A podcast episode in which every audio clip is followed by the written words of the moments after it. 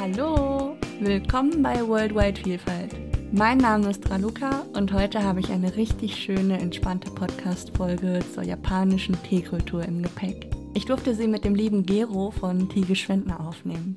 Gero hat Erfahrungen auf Teefeldern und in japanischen Teeschulen gesammelt. In dieser Folge erzählt er unter anderem von Matcha, von Teezeremonien und vom kulturellen Wert, den solche Zeremonien in Japan hatten. Teeliebhaber sollten hier unbedingt reinhören. Also viel Spaß beim Zuhören und wenn dir gefällt, was du hörst, dann lass gerne ein Abo da. Denn es kommen noch viele weitere spannende Folgen. Jetzt geht's los. Hallo Gero, wie schön dich hier im Interview zu haben. Hallo Raluca, schön dich mal wieder zu sprechen. Ich denke, ein sinnvoller Anfang, um die Zuhörer mitzunehmen, ist erstmal mit der Entdeckung des Tees anzufangen. Genau, ne? also da gibt es so diesen sagenhaften ähm, Herrn Shennong, der in China als äh, manchmal als Kaiser bezeichnet wird. Das ist eigentlich mehr als Ehrentitel zu verstehen. Das war jemand, der sich sehr intensiv damit beschäftigt hat, welche Kräuter, welche natürlichen Ressourcen der Gesundheit auf welche Art und Weise helfen können. Und das war jemand, der hat das wirklich total ohne Rücksicht auf ähm, eigenes Risiko gemacht, laut der Legende.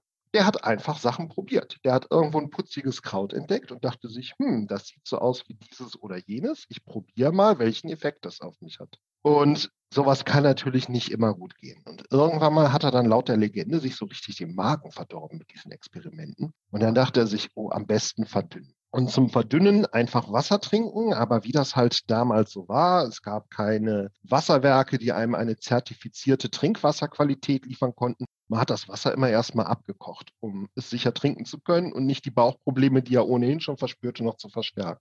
Und als er dann so darauf wartete, dass das Wasser kochte, wehte von einem Busch ein Blatt herunter und landete in dem Wassertopf, wo das Wasser gerade zum Kochen gekommen war. Und es verbreitete sich ein ganz wunderbarer Duft. Er war völlig begeistert von diesem Duft, von diesem Geschmack, als er dann das Wasser probierte, was sich ja so verändert hatte. Und das war laut der Legende das erste Mal, dass die Menschen Tee tranken oder dass ein Mensch Tee trank. Und er war so völlig begeistert davon, wie viel besser es ihm ging, wie es ihn wach machte. Dieser belebende Effekt, den wir ja beim Tee kennen, den hat er dort auch wohl beschrieben. Das ist laut der Legende das erste Mal, dass Tee getrunken wurde und dass man entdeckt hat, Tee kann den Menschen helfen. Was in dieser Legende deutlich rauskommt, das ist, dass Tee ursprünglich als Medizin gedacht war.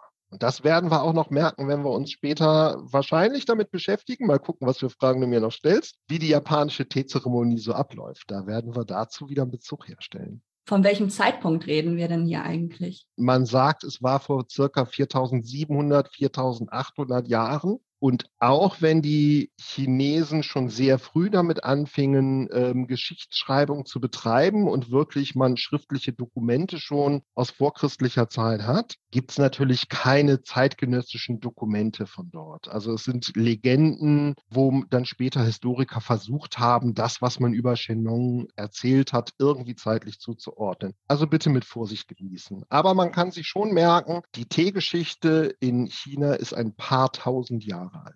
Und dann hat es noch ein ganzes Stück gedauert, bis äh, der Tee wirklich in Japan ankam. Ist das richtig? Ja, genau. Ne? Also obwohl Japan und China schon relativ früh Handelskontakte hatten, man hat in Südjapan ähm, Siegel gefunden, wo ein lokaler japanischer Herrscher als tributpflichtiger Fürst des chinesischen Herrschers bezeichnet wurde. Das war so aus ungefähr der, der Zeitenwende. Ähm, so früh gab es schon erste Kontakte wohl, aber ähm, dass das erste Mal Tee in Japan getrunken wurde, das war vermutlich erst mit der Einführung des Buddhismus. Das war so circa im sechsten Jahrhundert, dass da die ersten Kontakte waren. Und dass das erste Mal jemand tatsächlich Teesamen aus China rausgeschmuggelt hat. Das war dann am Anfang des neunten Jahrhunderts. Es gibt Aufzeichnungen, die sagen, dass um circa 805 das erste Mal im kaiserlichen Garten in Kyoto, also in Japan, eine Ecke des Palastgartens als Teegarten genutzt wurde. 805 so ungefähr. Dann im 9. Jahrhundert gab es ein paar Versuche, die sind dann aber relativ schnell wieder eingegangen. Und erst als der Mönch Esai, ähm, derjenige, der das erste Mal Zen-Buddhismus nach ähm, Japan gebracht hatte, erst er hatte dann Teesamen dabei, ähm, deren Anpflanzungen heutzutage immer noch als durchgehend bewirtschaftet gelten. Und da reden wir so etwa vom 12. Jahrhundert. Ja, genau. Dann habe ich noch herausgefunden, dass etwa drei Jahrhunderte später diese Einsiedlerhütten entstanden, die ja dann schon mehr Richtung klassisch japanischer Teezeremonie gehen, oder? Ja, genau. Ne? Also das heißt, wir haben, wie du da jetzt gerade so sagst, ein paar hundert Jahre Zeit dazwischen, wo der Tee sich entwickeln konnte. Und diese Einsiedlerhütten, die es dann gab, auch wenn es die Ästhetik ist, die man heutzutage mit der klassischen japanischen Teezeremonie verbindet, waren was absolut Revolutionäres damals. Es hatte sich, nachdem Teekonsum in Japan etabliert hatte, das wirklich als ein Getränk der Elite herausgestellt. Und die Elite hat dann sehr, sehr gerne Tee auch benutzt, um zu zeigen, wie toll, wie reich, wie mächtig man war. Und deswegen wurde Tee dann häufig in einem sehr prunkvollen Rahmen zelebriert. Ähm, das war so ungefähr so, wie wenn heute irgendwo äh, eine Berühmtheit mit dem allerschicksten und größten Sportwagen irgendwo vorfährt. Am besten noch ein bisschen verspätet, damit auch wirklich jede Kamera auf ihn gerichtet wird und man dann zeigt, guck mal, ich habe es geschafft, ich kann mir so einen Wagen leisten. Das hat man vielleicht heutzutage. Und damals war es, guck mal, ich habe es geschafft, ich kann mir so einen Tee leisten. Das war also etwas komplett anderes als die Einsiedelei und die Ästhetik, die dann später gerade unter Senno-Rikyu dann wirklich verankert wurde in der Teezeremonie. Was zeichnet denn äh, die Einsiedlerei so aus? Also es ist doch dann eher genau das Gegenteil von diesem Prunk. Ja, genau. Ne? Das, das war so dieses Revolutionäre, dass die Teemeister in einer Bürgerkriegsphase, wo in Japan wirklich jeder Fürst gegen jeden kämpfte, so ungefähr. Aber eben auch mit prunkvollen Banketten, wo man dann eben seinen Tee so vorführte, um zu zeigen, wie mächtig und wie reich man ist und dadurch die anderen ähm, so zu beeindrucken, dass die bloß keine Opposition mehr bieten sollten. Und im, in Gegenbewegung dazu dachten sich dann ähm, entscheidende Teemeister, ähm, das kann doch nicht sein. Der Tee ist mit dem Buddhismus zu uns gekommen. Und, und das mönchische Ideal ist doch eigentlich eins, wo man sich aus den Genüssen der Welt etwas zurückzieht und erkennt, dass die Welt vergänglich ist. Genauer Gegenteil von Prunk und guck mal, wie toll ich bin. Und dieses Ideal, das wurde dann gepflegt von Mönchen beziehungsweise buddhistisch geschulten Teemeistern, die sich dann wirklich sagten, okay, wir ziehen uns jetzt raus aus diesem lauten Trubel des Hauptstadtgeschehens und gehen in die Berge, bauen uns dort eine kleine Einsiedelei und äh, brechen sogar ein bisschen mit den großen etablierten Klöstern, weil in der Zeit auch die Klöster mitgemischt haben im Machtspiel. Also es war eine sehr, sehr umfassende Revolution, die da mit dem Tee vollführt wurde und wo die bis dahin gelebte Teekultur, dass es eben sehr prunkvoll war, dann auf den Kopf gestellt wurde. Und dieses auf den Kopf stellen, das gründete sich vor allem darin, dass man sagte, wir beziehen uns auf das Schlichte und rücken das Schlichte und das Naturverbundene in den Vordergrund. Und äh, dieses Schlichte und Naturverbundene, das ist das, was man vielleicht, wenn man sich schon mal mit japanischer Kultur und japanischer Ästhetik beschäftigt hat, als Wabi-Sabi kennt. Was sagt das aus? Da sind äh, zwei Adjektive drin verbunden. Wabi, Wabishi, das heißt so viel wie sich der Vergänglichkeit bewusst sein, das Zerbrechliche erkennen, vielleicht schon so ein bisschen zu sehen, der Lack blättert ab. Und Sabishi ist das Gefühl von Einsamkeit, aber auch Stille und Ruhe. Dieses drückt sich dann eben zum Beispiel darin aus, dass man durchaus Utensilien verwendet, die vielleicht schon mal zerbrochen sind und geflickt worden sind. Da gibt es in Japan eine sehr, sehr schöne Art, Keramik wieder äh, zu restaurieren, indem man die Klebestellen nicht einfach möglichst gut kaschiert, sondern sogar noch mit ein bisschen Goldpulver betont und dann eben zeigt, alles ist zerbrechlich, alles ist vergänglich und wir müssen den Moment nutzen, solange er da ist. Und die Schönheit ist etwas, was wir jetzt haben, aber wir sollten uns nicht dran klammern. Das drückt dieses Wabi-Sabi aus. Das ist ein sehr buddhistisches Ideal, was sich dann eben in dieser Gegenbewegung zu dem prunkvollen Tee so herausgebildet hat, weil dann eben die Teemeister sagten, ähm, der Tee ist mit dem Buddhismus zu uns gekommen und jetzt wollen wir dieses Ideal, dieses buddhistische Ideal auch wieder in den Vordergrund rücken. Würdest du sagen, dieses Wabi-Sabi, wenn ich es richtig sage, mhm. geht auch ein bisschen mit dem Ichigo Ichie ein? Absolut, absolut, genau. Ne? Also Ichigo Ichie, das ist eine Gelegenheit, ein Zusammentreffen. So kann man das übersetzen. Und damit ist gemeint, jeder einzelne Moment ist eine völlig einzigartige Konstellation von Umständen. Diese Umstände können sein, wenn man sich traditionell zur Teezeremonie trifft, welche Personen zusammenkommen, aber auch in welcher Stimmung diese Personen gerade sind. Das kann ja sein, dass man jede Woche wieder zum Teezeremonieunterricht bei seiner Lehrerin geht und jedes Mal sitzt man dort wieder in derselben Gruppe und es sind die gleichen Personen, aber jedes Mal sind die ein bisschen anders drauf.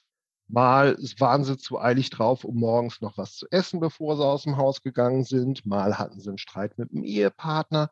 Jedes Mal ist die Stimmung der Menschen anders und dadurch sind eigentlich auch die Menschen anders. Und so ist dann jedes Mal, wenn ich Tee trinke, das Setting wieder ein anderes. Und selbst wenn ich ganz alleine Tee trinke, die Stimmung, in der ich jetzt bin, ist garantiert nicht mehr das identische wie die Stimmung, als wir unser Gespräch begonnen haben permanente Veränderung findet sich in allem. Das drückt Ichigo Ichie aus. Und weil wir immer Veränderungen haben, müssen wir das genießen, was wir jetzt haben. Aber wie können wir das genießen, was wir jetzt haben, wenn wir uns klammern an das, was ist? Wir wissen, dass das keinen Bestand hat, was jetzt gerade ist. Und wenn wir uns dran klammern, dann klammern wir uns ja dran, weil wir quasi schon wissen, es wird vorbeigehen. Und dieses den Moment zu erkennen, zu wissen, etwas geht vorbei, aber das ist völlig in Ordnung. Ähm, das ist der Ausdruck von Ichigo Ichie. Das ist auch der Ausdruck von Wabi Sabi.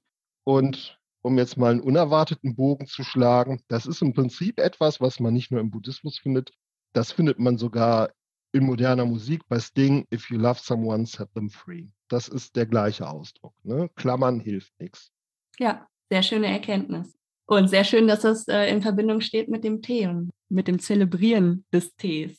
Ja, genau. Ne? Also wenn ich Tee mache, jedes Mal wird der Tee wieder anders. Ich habe vielleicht mal ein paar Tropfen mehr Wasser, ein paar Tropfen weniger Wasser drin oder ein bisschen mehr Teepulver bei der klassischen Teezeremonie verwendet. Die Konzentration ist eine andere. Die Temperatur ist eine andere. Ich habe mit mehr oder mit weniger Schwung den Bambusbesen gerührt, um den Tee schaumig zu schlagen. Es ist ein anderes Mundgefühl. Jede Tasse Tee ist wieder ein neues Erlebnis. Mit Senoricchio, den du ja auch schon erwähnt hast, kamen ja dann vier neue Prinzipien hinzu. Das waren Wa, Kei, Sei und Jaco. Ja, genau. Und die bedeuten? Ja, ah. Äh, fangen wir mit Wa an. Wa ist die Harmonie. Mit Harmonie ist gemeint, dass man, wenn man zum Tee einlädt, dafür sorgen sollte, dass es ein harmonisches Erlebnis wird. Das fängt schon dabei an, wie stelle ich meine Gäste zusammen, also wen lade ich dazu ein, aber eben auch, wie passen die Utensilien, die ich verwende dazu, harmoniert das Rollbild, was ich als eins von zwei Dekoartikeln im Raum habe, auch mit dem anderen Dekoartikel, nämlich den Blumen ähm, wenn ich eine Süßigkeit vorbereite, und das macht man in der Regel zu diesem klassischen Tee trinken, ähm, dann sehe ich eben auch zu, dass es etwas ist, was passt zum Setting, aber auch zu den Jahreszeiten. Die Jahreszeiten spielen eine sehr, sehr große Rolle. Und dass man dort in Harmonie ist, eben auch zu seiner Umwelt. Die Harmonie beschränkt sich nicht auf den Raum, in dem man sitzt, auf den Personenkreis, mit dem man sitzt, sondern am besten in Harmonie zur Gesamtheit dessen, was man erlebt. Und wenn ich draußen die schrill zirpenden Zikaden habe, es ist brennend heißer Sommer und mir läuft der Schweiß runter und ich serviere dazu eine Süßigkeit, die extrem süß, klebrig und am besten noch warm ist, wenn ich sie serviere, das passt nicht so gut. Da habe ich besser irgendwie was Leichtes, was Fruchtiges, was Frisches und möglichst Kühles. Also selbst bis dahin geht dieser Aspekt der Harmonie.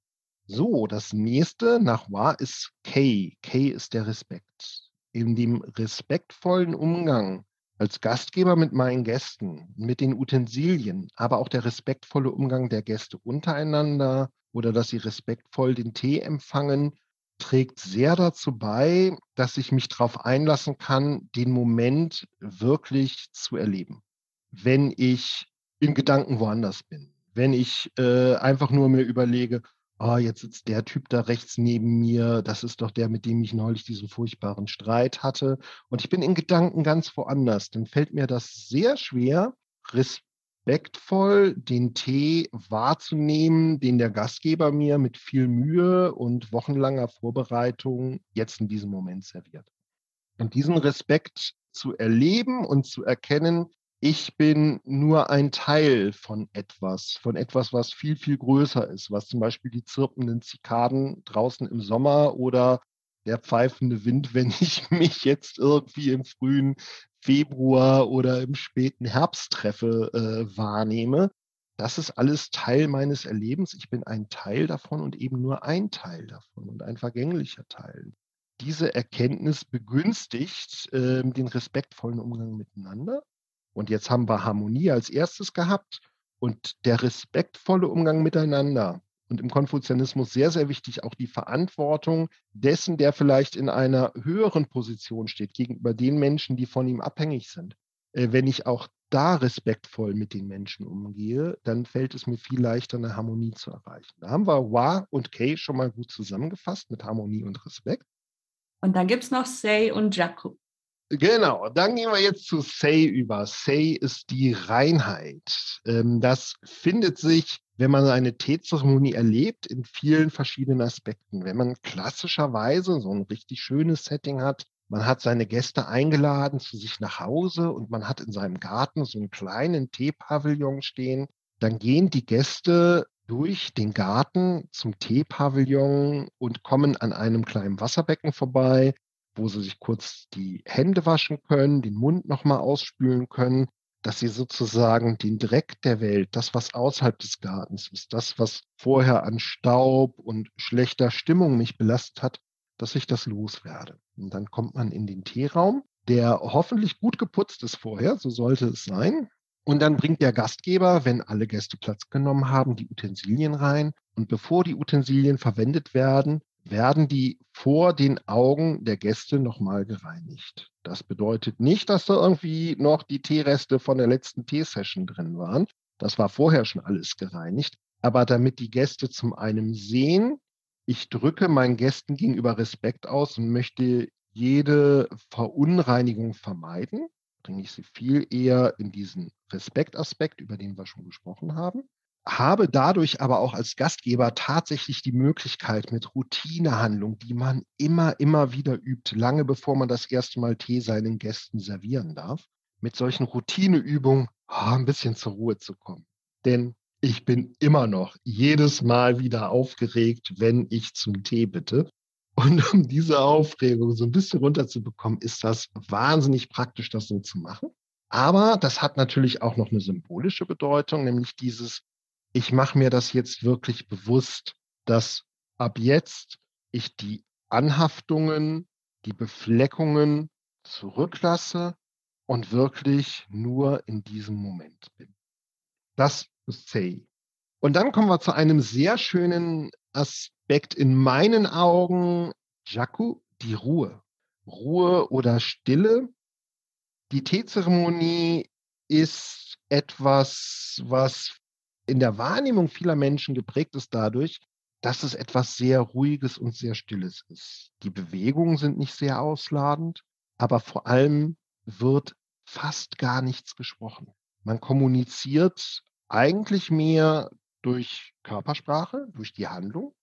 Es ist ein sehr festgelegtes Ritual. Die Art und Weise, wie die Abläufe sind, ist so starr, das kann vielleicht erstmal als einengend wahrgenommen werden macht einen aber insofern sehr frei, als dass man sich nicht jedes Mal wieder neu abstimmen muss, wie mache ich dieses oder wie mache ich jenes, sondern es kann so fließen, wie wenn man, um mal krassen Kulturwechsel zu machen, in eine europäische Tanzschule geht und man hat in der Tanzschule beim Tanzunterricht Partnerwechsel. Wenn man einen Partnerwechsel hat mit jemandem, der in derselben Tanzschule die Schritte vom selben Lehrer beigebracht bekommen hat, ist das in der Regel überhaupt gar kein Problem, sich daran zu gewöhnen, mit dieser Person jetzt zu tanzen. Wenn man aber bei einem Ball mit einer völlig fremden Person tanzt, die ganz woanders tanzen gelernt hat oder vielleicht ganz andere Tanzerfahrungen bisher hat, ist es deutlich komplizierter. Und dadurch, dass die japanische Teezeremonie so stark durchreglementiert ist, macht sie es einem sehr gut möglich, diese Stille zu wahren. So, aber Stille ist nicht Selbstzweck. Stille ist etwas, was dafür eingesetzt wird, damit man möglichst wenig Ablenkungen hat und man dieses Ichigo Ichie, was du ja anfangs schon erwähnt hattest, wirklich erleben kann. Dass ich nicht dadurch, dass ich etwas spreche, dass ich anderen zuhöre oder überlege, wie formuliere ich das jetzt, mit meinen Gedanken eigentlich aus dem Moment rauskomme und entweder in der Vergangenheit hänge, wie hat er denn das gemeint, was der gerade gesagt hat, oder in der Zukunft hänge, wie formuliere ich denn das, was ich gleich sagen will, sondern ich bin im Moment und erlebe diesen Moment in seiner Vergänglichkeit, aber auch in seiner Schönheit. Und das wird viel leichter, wenn man die Ruhe hält. Jaco. Also zu dem Thema Ruhe kann ich noch, noch etwas sagen. Wahrscheinlich gefällt mir dieser Aspekt so besonders, äh, weil er für mich sehr wichtig ist. Ich, ich äh, bin unter meinen Kollegen sehr bekannt dafür, dass ich viel rede. Und da jetzt mal wirklich ein, ein Setting zu haben, wo es mir leicht gemacht wird, durch die Umgebung mal drauf zu achten, den Mund zu halten, das ist für mich eine sehr schöne Abwechslung.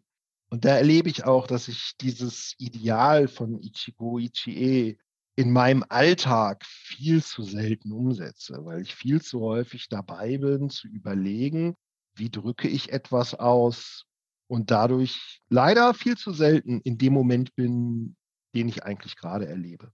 Das ist auch gar nicht so einfach. Ja. Aber es ist schön, wenn man diese Dinge kennengelernt hat und äh, sich mal damit befasst, weil man dann vielleicht auch was für sich daraus gewinnen kann.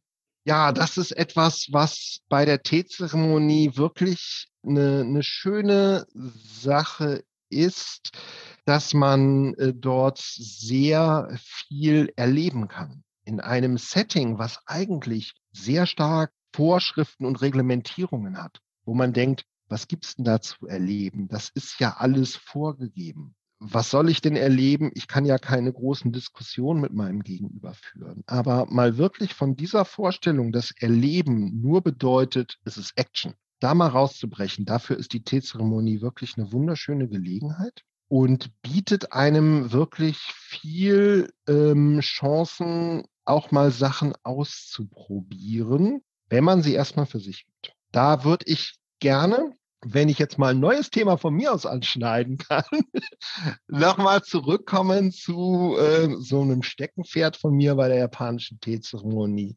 Das ist was unheimlich Revolutionäres war damals. Dass man wirklich das, was die mächtigen Menschen, die en vogue waren, die eigentlich die kulturelle Dominanz hatten, ähm, da einen Gegenentwurf zuzubieten und zu sagen, nee, das wahre Tee trinken ist das, was ohne Blattgold und farbigen Lack passiert, sondern mit Erdfarben in Schlichte, in Stille. Das ist ein Aspekt, der leider danach wieder sehr verloren gegangen ist. Ich sprach ja schon von dem Tokugawa-Shogunat, also der äh, Machtkonstellation, die dann Japan zweieinhalb Jahrhunderte lang in äh, Frieden und ähm, Abgeschlossenheit hielt. Und die Machthaber hatten wirklich Angst davor, äh, ihre Macht zu verlieren. Also die hatten eine Geheimpolizei. Es war gang und gäbe, dass Menschen sich gegenseitig ausspitzelten und verpetzten.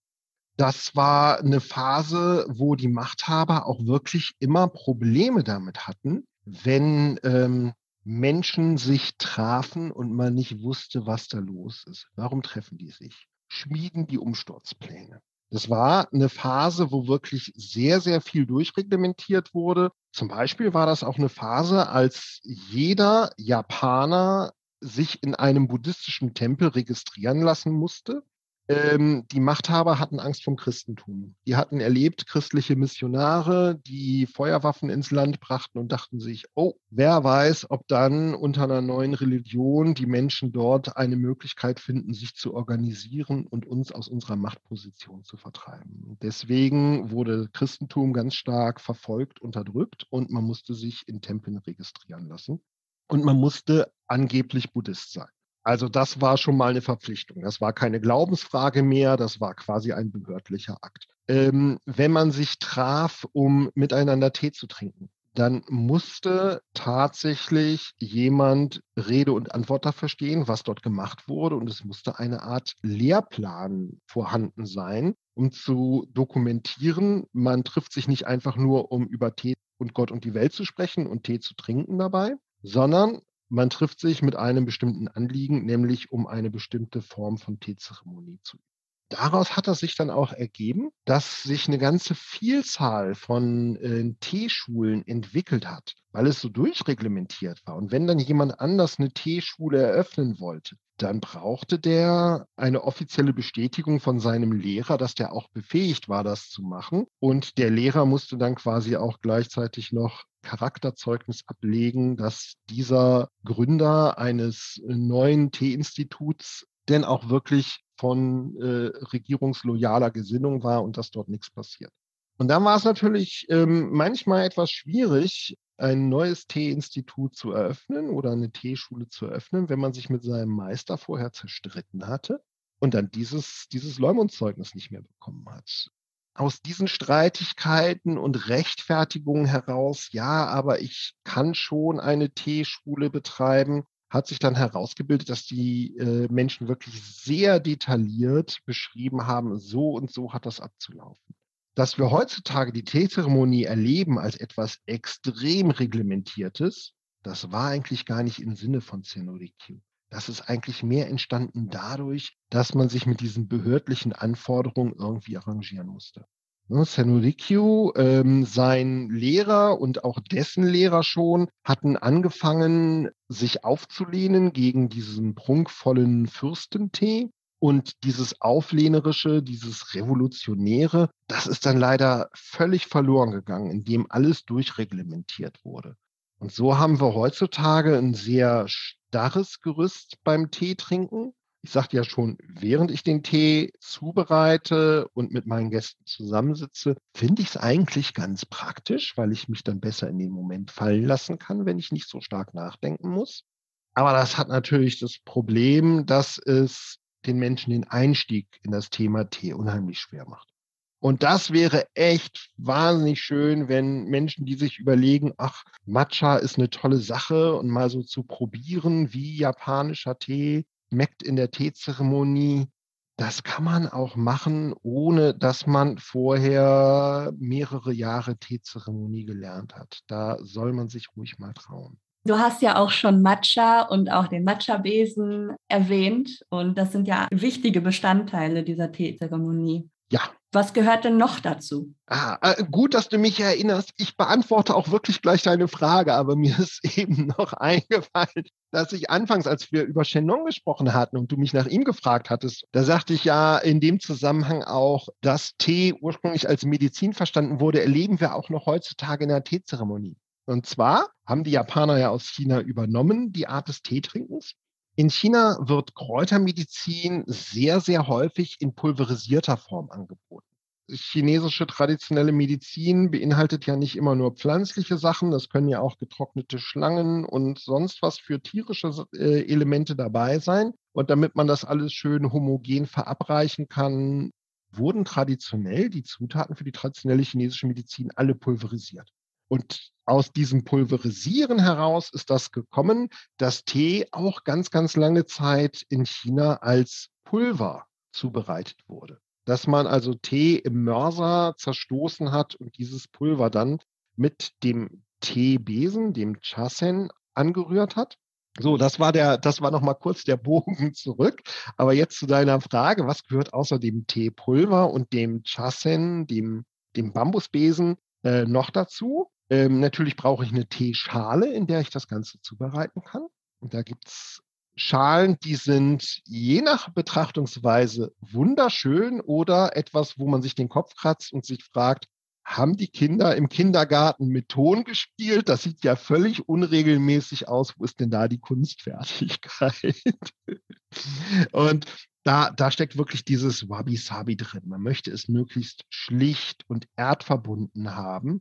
Und ähm, Daniel Mack, der Leiter unseres Tee-Einkaufs, der hat eine Schale, die sieht wirklich aus wie aus einem Stück Stein gehauen. Äh, so wirklich aus der Erde herausgewachsen sieht die Schale aus. Die finde ich wunderschön. So eine Ästhetik kann da drin stecken in der Schale. Aber ganz ehrlich, wenn man einfach mal anfangen will, eine Müsli-Schale tut es auch. Also ich finde, ich finde es schade, wenn Menschen sich überlegen, was brauche ich alles an Utensilien, sich dann schöne Sachen zusammenrechnen und sagen, jetzt bleibt kein Geld mehr für guten Tee übrig. Und dann kaufen die das billigste Matcha-Pulver, was es gibt und dann schmeckt das so schrecklich, dass man sich nie wieder Tee zubereitet und dann bleiben die ganzen schönen Utensilien, die wahnsinnig teuer waren, ungenutzt stehen. Also meine Empfehlung ist am Anfang lieber bei den Utensilien sparen als beim Tee. Aber für diejenigen, die wissen wollen, was zu den Utensilien dazugehört, mit dem Matcha-Pulver, dem Chasen, also dem Bambusbesen, der Schale und heißem Wasser habe ich das, was ich wirklich brauche.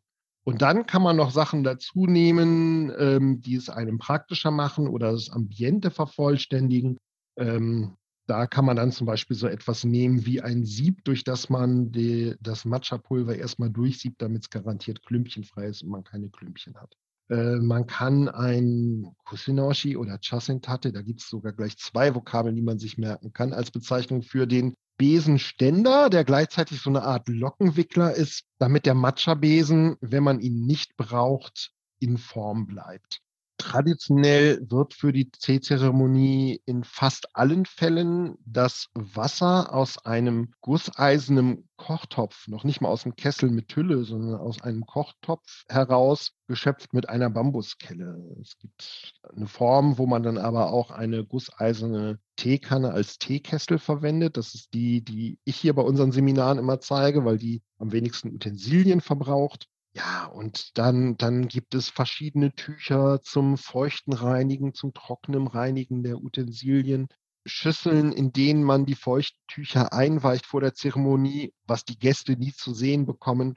Ähm, ich habe ein Buch, ein Verzeichnis mit Utensilien der japanischen Teezeremonie. Ähm, das ist so auf Telefonpapier, dünnem Papier ähm, gedruckt und ist so dick wie mein Daumen. Und ich habe einen dicken Daumen.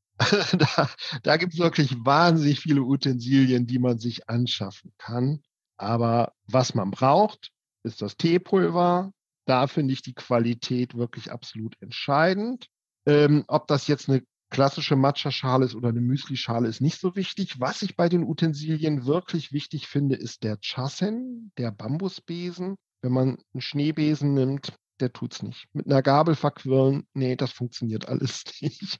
Ähm, höchstens noch ein elektrischer Milchaufschäumer. Ja, das liegt an der Form wahrscheinlich auch. Genau. Ne? Also ich möchte ein sehr, sehr feines Pulver, das ist feiner zermahlen als fein gemahlener Zimt, den man kaufen kann wenn ich dieses fein gemahlene Pulver wirklich gleichmäßig mit dem Wasser verrühren will, sodass sich nicht Klümpchen bilden oder eventuell bestehende Klümpchen aufgelöst werden, dann, dann brauche ich oder dann gibt es gewisse Anforderungen an das Material und an die Form. Und da ist so ein Bambusbesen das, das wirklich allerbeste. Ähm, das zweitbeste ist so ein elektrischer Milchaufschäumerquirl. Äh, und alles andere finde ich völlig untauglich. Okay, ja. Und es ist eigentlich auch sehr schade, damit rumzuexperimentieren, weil Matcha an sich ja auch eher höherpreisig ist. Mhm. Aber dieser hohe Preis, der ist ja auch gerechtfertigt, dadurch, dass halt eben nicht so viel produziert wird.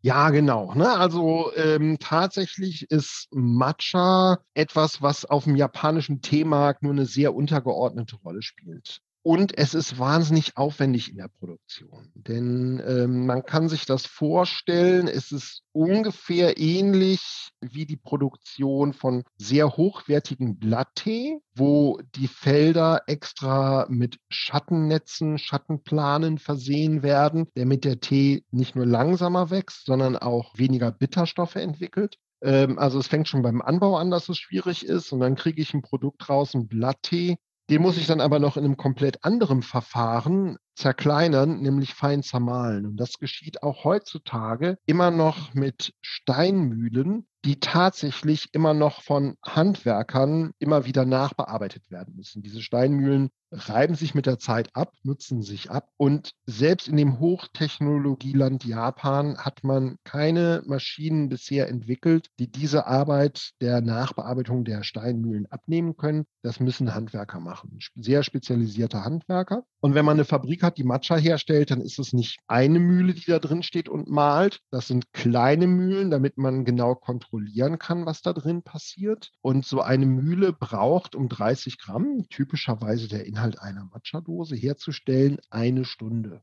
Wenn ich die Mühle schneller laufen lasse, dann wird es zu heiß, dann äh, wird der Tee wahnsinnig bitter. Ähm, das geht also nicht. Ich brauche kleine Mühlen. Die Mühlen laufen langsam. Wie kann eine Fabrik dann effektiv arbeiten? Indem die etliche Reihen mit mehreren solcher Mühlen in Reihe dort stehen hat und die arbeiten dann in Dunkelheit, damit nicht durch UV-Licht die Konsistenz des Tees oder die Inhaltsstoffe des Tees verändert werden. Also da steckt wahnsinnig viel Know-how drin, um Tee so auf den Markt zu bringen, wie es heute passiert als guter Matcha-Tee in Japan. Es gibt aber auch andere Länder, die versuchen, pulverisierten Grüntee herzustellen, den als Matcha zu verkaufen. Da sind die Prozesse aber ganz andere und da wird sehr häufig versucht, Abkürzungen zu nehmen, die nicht funktionieren. Und das merkt man dann allein schon an der Matcha-Farbe. Genau, das merkt man an der Farbe, das merkt man an der Körnung. Ich sagte ja eben schon mal, ist feiner zermahlen als zum Beispiel gemahlener Zimt. Und ähm, diese Körnung hat etwas zu tun mit dem Mundgefühl, mit der Möglichkeit, Schaum zu generieren. Aber was noch viel früher auffällt als das, wie du eben schon sagtest, das ist die Farbe. Wenn ich den Tee auf einem Schattenfeld anbaue, um dadurch die Entstehung von Bitterstoffen in den jungen Teeblättern zu reduzieren, dann muss die Teepflanze extra viel Chlorophyll produzieren, um das wenige Sonnenlicht, was sie bekommt, möglichst effektiv zu nutzen. Dadurch kann ich sehen, je intensiver die Grünfärbung eines Matcha-Pulvers ist, desto mehr Wert wurde auf diese Beschattung gelegt. Und Beschattung ist zum einen arbeitsaufwendig, zum anderen sorgt es aber auch dafür, dass ich pro Hektar weniger Erntemenge einbringe, weil die Pflanze langsamer wächst. Ähm, die Farbe hängt aber nicht nur damit zusammen, sondern die Farbe kann auch noch beeinflusst werden durch die Lagerung. Und wenn man Matcha kauft irgendwo im Supermarkt oder Drogerie oder sonst wo, wo die Dose unter 10 Euro kostet, dann würde es mich sehr stark wundern, wenn der Tee eine attraktive grüne Farbe hat. Der wird dann entweder keinen Schatten abbekommen haben, wird dadurch die grüne Farbe nicht haben, oder Tees, die man in Japan nicht mehr so richtig verkaufen mochte, weil die zu alt geworden sind, sind dann auch übersee verschickt worden. Und dann kriegt man irgendeinen überlagerten Tee. Und das kann man, das kann man dann sehr gut an der Farbe sehen. Und das alles hast du nicht nur bei Geschwendner gelernt, sondern auch in einer Teeschule. Ja, also ich war ähm, während meines Studiums mehrfach in Japan und war dann auch mal drei Monate für ein Praktikum bei einer Heimwerkermarktkette da. Und jetzt fragt man sich, was hat Heimwerkerei mit Tee zu tun? Eigentlich gar nichts, aber äh, das Gute war, die Zentrale dieses Unternehmens, wo ich dann mein Praktikum machte, äh, liegt in Shizuoka, in der Präfektur Japans, wo ungefähr die Hälfte des japanischen Tees angebaut und produziert wird. Und ähm, da wussten dann die Menschen in dem Unternehmen relativ bald, dass ich der totale Teefanatiker bin. Und wenn die dann keine wirklichen Aufgaben für mich hatten und nicht wussten, wie sie mich im Betrieb beschäftigen sollten, dann hatte ich das totale Glück, dass dort durch diese enge Durchdringung der gesamten Landschaft mit Teewirtschaft jeder irgendwie einen Nachbarn, einen alten Schulfreund, einen Bruder oder eine Schwester hat, die ähm, sich mit Tee beschäftigen. Und so konnte ich dann in der Freizeit fast dauernd und sehr, sehr häufig sogar während der offiziellen Arbeitszeit irgendwo auf dem Teefeld sein oder konnte in der Teefabrik wirklich mal so unter den Maschinen längs krauchen und mir angucken, wie der Tee verarbeitet wird, wie die Maschinen eigentlich aussehen und funktionieren. Das war paradiesisch. Das ist eine so tolle Erfahrung, glaube ich. Und dann bist du letztendlich auch in einer Teeschule gelandet, oder? Ja, genau. Und zwar auch durch dieses Unternehmen. Und zwar äh, die Frau des Direktors ähm, hatte so richtig die, die klassischen Attribute von höhere Tochter mitbekommen und ist so in die Ehe gekommen. Und dazu gehört in Japan eben auch, dass man die japanische Kultur gut lernt, dass man eine sehr kultivierte Person ist. Und die japanische Kultur ist super eng verknüpft mit den verschiedensten Aspekten der japanischen Teezeremonie. Ich sprach ja anfangs mal davon, dass man durch den Garten zum Teepavillon geht und sich unterwegs die Hände wäscht. Bei Sei hatte ich das erwähnt. Gartengestaltung und Teezeremonie hängen zusammen. Wie ist dieser Pavillon aufgebaut? Architektur und Teezeremonie hängen zusammen. Welches Blumengesteck habe ich da drin? Die japanische Kunst des Blumensteckens, Ikebana, wird auch bezeichnet als Kado, Weg der Blüten, und ist auch ein Teilaspekt der Teezeremonie. Und so könnten wir jetzt mit Keramik und Kalligraphie und so weiter weitermachen. Also wenn man sich mit der Teezeremonie beschäftigt, ähm, bekommt man sehr viele dieser Aspekte der japanischen Kultur auch vermittelt. Deswegen haben das viele Familien so, die sich denken, oh, meine Tochter sollte mal ähm, jemanden heiraten in einer guten gesellschaftlichen Stellung und dann wird von dieser Person, von meiner Tochter ja erwartet, dass die im kulturellen Leben sich auskennt, dann bringe ich ihr am besten Teezeremonie bei. Ich spreche jetzt von einem wahnsinnig veralteten Frauenbild, wo sogar mir als Mann sich innerlich alles hochstellt, so äh, höhere Tochter muss gut verheiratet werden. Bäh. Ähm, aber zum einen, dass ich dort war, das war ähm, 1998, das ist ja schon ein bisschen was her. Und in Japan ist gesellschaftlicher Wandel mehr auf Konsens als auf Konfrontation angelegt und dadurch sind solche Veränderungen und Modernisierungen in Japan in der Regel langsamer als bei uns. Ja, und ähm, die Frau des Direktors, die war zweimal die Woche ähm, zum Teezeremonieunterricht weitergegangen, obwohl die schon als junges Mädchen angefangen hat zu lernen. Ja, und dann hat sie mich mitgenommen. Und dann ist das so eine Veranstaltung gewesen, wo lauter Japanerinnen sind. Wir haben anfangs über Senurikyu und dessen Lehrer gesprochen. Alles Männer. Früher war die Teezeremonie total männlich geprägt. Heute sind es fast nur Frauen, die in Japan die Teezeremonie praktizieren.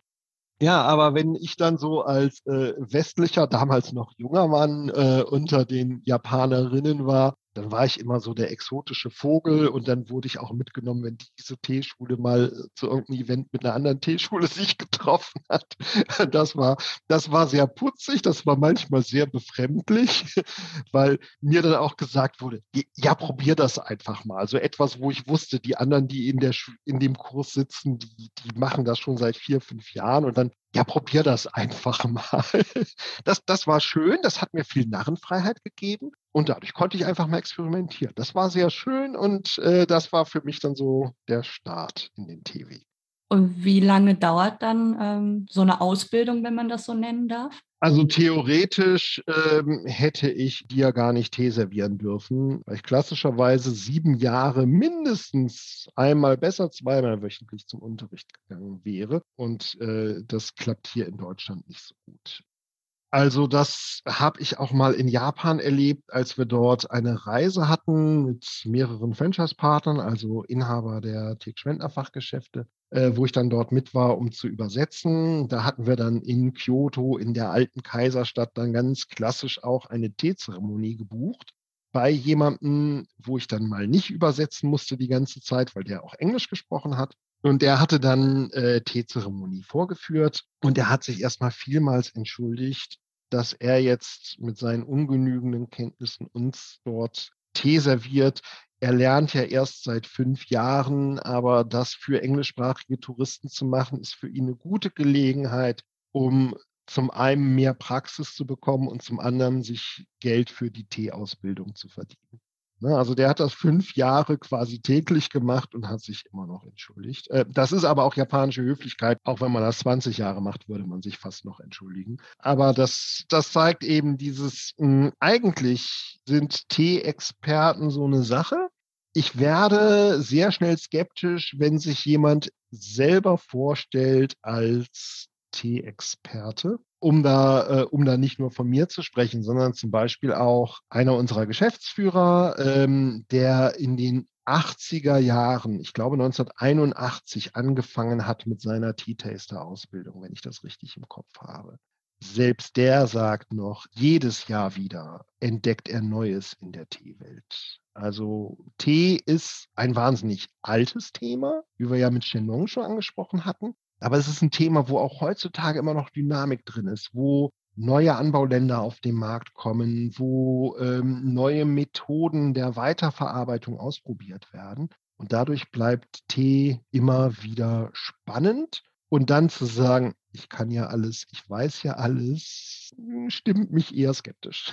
Nee, das ist ja auch das Spannende. Ich meine, jetzt haben wir die ganze Folge über, über japanische Teezeremonie und äh, vor allem Matcha dann gesprochen. Aber das ist ja nur ein kleiner Teil von so viel, was es in der Teewelt eigentlich gibt. Ja, ach, also, also in, in Japan gibt es noch eine andere Art der Teezeremonie, wo man Blatttee aufgießt, was aber selbst nicht alle Japaner kennen. Als ich dort bei meinem Praktikum ein Homestay bei einer japanischen Familie gemacht habe, und die wussten gar nicht, dass es diese Art der Teezeremonie auch gibt. Also das ist wirklich so ein absolutes Nischenthema. Aber dann gibt es noch ein anderes, größeres, deutlich bekannteres Thema. Ähm, Teegenuss in China, wo es eben außer dem Alltagstee auch bestimmte Arten gibt, den Tee sehr bewusst zu genießen und zu zelebrieren. Längst nicht so förmlich wie in Japan. Viel, viel entspannter.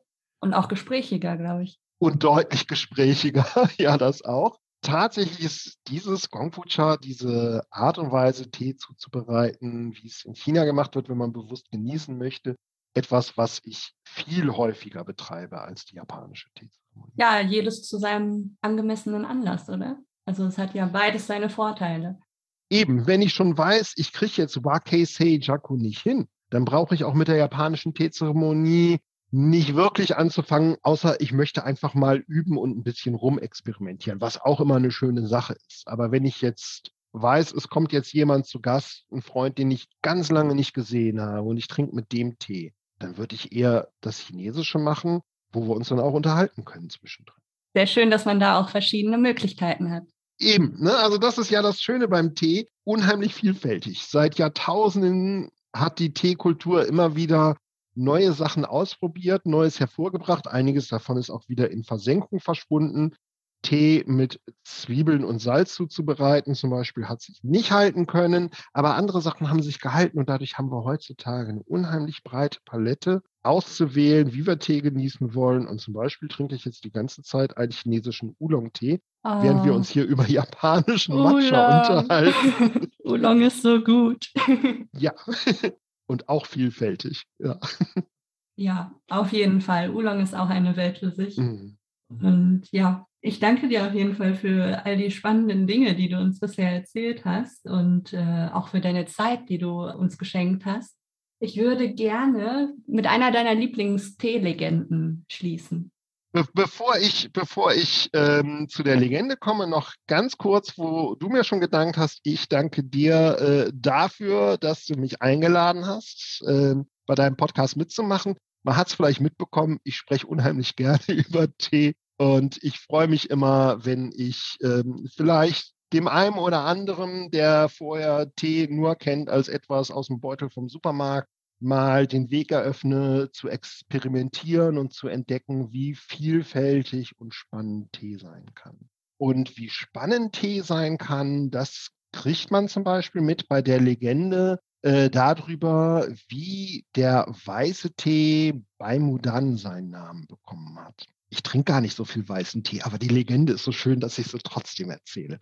Gerne. Es war eine Zeit, als ein junger chinesischer Mann gerade zum großen Stolz seiner Mutter die Beamtenprüfung geschafft hatte. Das war im klassischen China so der Eintritt in das gesicherte Leben, wo man gute Posten bekommen konnte und die Eltern sehr stolz auf einen waren.